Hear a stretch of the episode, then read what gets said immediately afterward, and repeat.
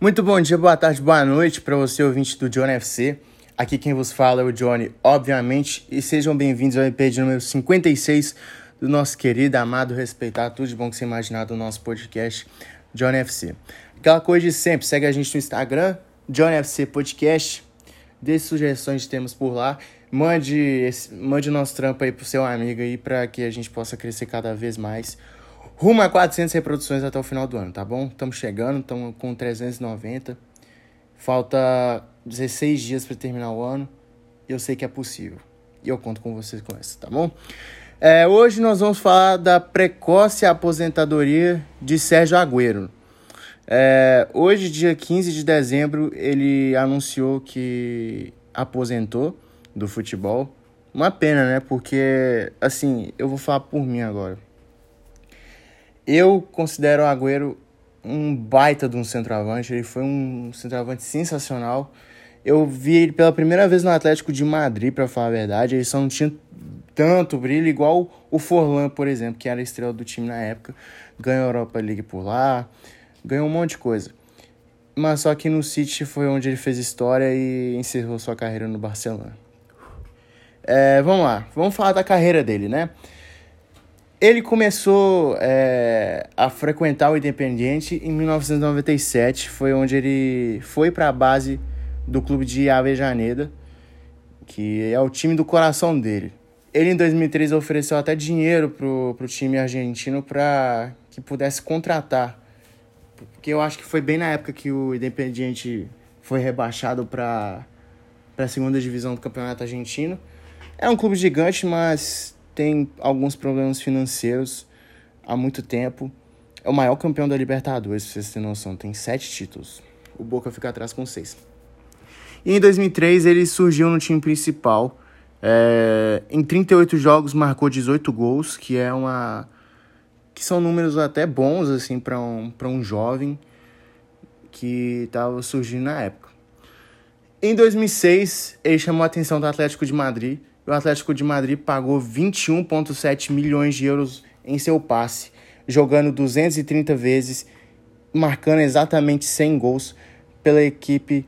É, como é que é o nome? Desculpa. É, pelo time do Atlético. É, foi onde ele se consolidou no futebol mundial, foi onde ele começou a ter chance na seleção da Argentina, foi onde ele surgiu para o mundo Graças ao Atlético de Madrid foi uma passagem sólida por lá, ganhou a Europa League. Eu acho, eu acho que foi só a Europa League que ganhou, talvez tenha ganhado uma Copa do Rei também. E foi um jogador assim. E ele se provou no Atlético de Madrid que ele era um ótimo jogador. Em 2011, o Manchester City apareceu como como favorito em, em busca de sua contratação e o City pagou 40 milhões de euros em seu passe na época. É, foi bem na época que o City foi campeão da Premier League. Depois de 44 anos, o Agüero fez aquele gol histórico contra o Queen's Park Rangers. É, ficou 10 anos no time de Manchester. Jogou 390 vezes e marcou 260 gols. É o maior artilheiro da história do City. Pro, é, provavelmente não. O maior jogador da história do Manchester City também. Um dos maiores centroavantes da história da Premier League e hum, fez história, marcou época, com certeza. É, ganhou cinco Premier Leagues por lá, fora as FA Cup também. FA Cup? Não, FA Cup eu acho que não ganhou no City. Não, ganhou sim, ganhou. E a Copa da Liga também, que são títulos irre irrelevantes, mas não chegou a ganhar uma Champions League, não chegou a ganhar um título europeu com o Manchester City na Europa League quando o City jogou em 2011-2012, depois de ser eliminado na fase de grupos daquela ocasião, num grupo onde tinha Napoli, Bayern de Munique e Vila Real, o City ficou em terceiro.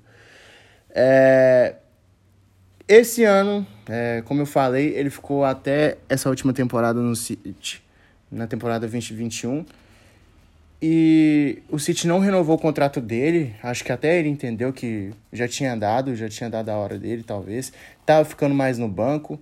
Mas mesmo assim, quando entrava, entrava muito bem. E o Barcelona surgiu como interessado, anunciou ele de, de graça, né? Porque ele estava livre no mercado, aquela coisa toda.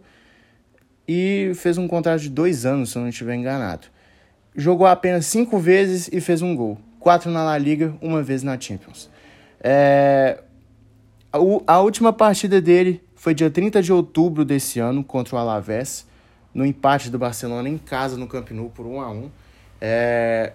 Ele saiu de jogo com muitas dores no peito e dificuldades para respirar. Foi um problema cardíaco, um problema bem pesado assim.